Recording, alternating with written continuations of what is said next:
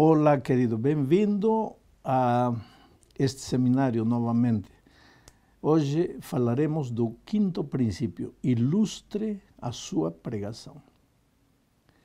Sabe, os mestres de pregação dizem que a ilustração é como uma janela para a pregação. Quer dizer, a pregação está assim meio sombria, meio escura, meio que o povo não está entendendo, por mais que você está se esforçando para que te entendam, o povo não compreende mais ou menos os conceitos, porque conceitos são conceitos. Mas aí quando você ilustra, narra uma anedota, conta uma história, é como se você abrisse a janela para a luz entrar iluminar o teu sermão. Então, é necessário usar ilustrações na pregação, mas tem alguns conselhos que você precisa ter em conta. Primeiro conselho: nenhum sermão pode ser construído em cima da pregação. Cuidado com você contar uma história longa e depois ler um texto bíblico e achar que já pregou o sermão. Não, não, não, não. Volto ao primeiro princípio da pregação. Pregue a palavra. Pregue a palavra. Explique o texto. Explique o, Deus, o que Deus está dizendo no texto. E para isso você tem que conhecer o texto, o contexto. E para isso você tem que ter comentários bíblicos. E para isso você tem que ler o que o Espírito de Profecia fala sobre o texto. E para isso, se tem dúvidas, tem que consultar com um, consultar com outro, para ter claro o conceito bíblico. Depois, apresente isso. Não pode construir o sermão numa ilustração. Agora, uma vez que você apresentou a pregação, o conceito, agora sim você pode trazer uma ilustração. Vou te mostrar como a ilustração de maneira prática pode ajudar. Eu estava pregando um dia acerca de você nunca está sozinho. Deus sempre está contigo. Você pode não vê-lo, mas ele vai aparecer no momento em que você acha que está tudo escuro, está tudo frio. Aí, quando parece tudo perdido, Jesus vai aparecer. Essa era a minha pregação. Porém, isso são conceitos. Agora, veja a ilustração. Eu lembro que quando cheguei aqui no Brasil, meus garotos estavam pequeninos. Um menino de seis anos se perdeu, de cinco anos, se perdeu na, numa rua, numa cidade tão grande como Belo Horizonte. Belo Horizonte, em meus tempos, quando eu trabalhei lá, estava chegando a 3 milhões de habitantes, era uma capital gigantesca. Aí nós recém estávamos chegados, não falávamos português, corríamos de aqui para lá, minha esposa, gritando, chorando, ai, o filho, que o filho. A polícia chegou para nos ajudar, explicamos, chorando, onde está? O menino não fala, não fala português. Quem?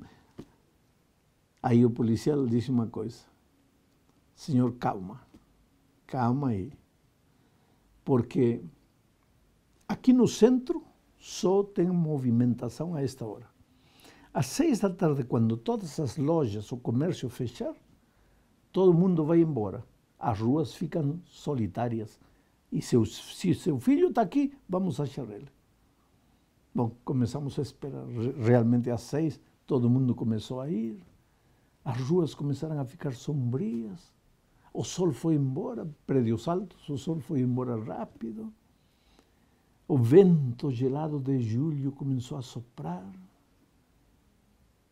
E de repente encontro meu filho sentadinho, com um pauzinho na mão, brincando com uma tampinha. E eu corro e abraço ele. E ele olhava para mim, para a minha esposa, para mim, chorando aí. Ele olhava para para nós como dizendo, o que está acontecendo com vocês? Aí quando chegamos em casa, perguntei, mas filho, mas você não estava assustado? E ele disse assim, assustado por quê? Porque você estava sozinho. Não, eu não estava sozinho.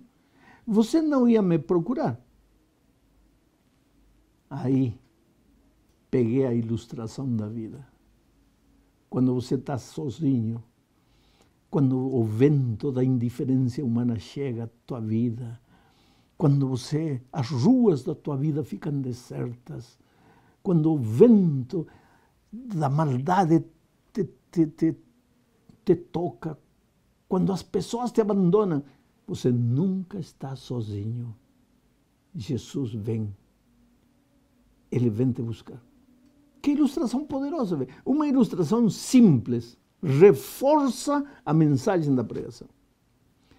Por isso eu digo que as melhores ilustrações não saem de um livro 5 mil ilustrações para pregadores. Eu não sei como alguém pode tirar ilustração de aí.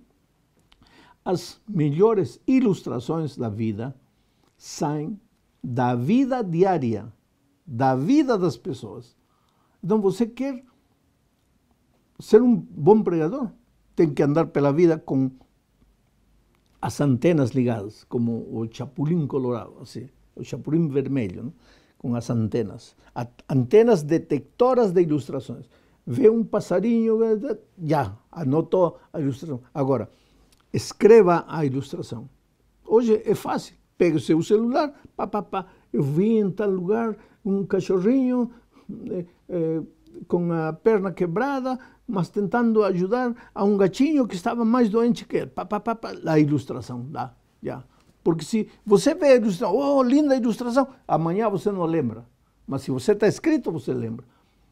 Todo pregador tem que ser um colecionador de ilustrações. Ilustrações. Por outro lado, se você é pregador, vá na igreja. Conte, ou pergunte aos irmãos, a ver, como você se converteu? Ele vai te contar. Olha, que foi assim, tá, tá, tá, tá, tá anota no celular, já está guardado. O outro, outra história.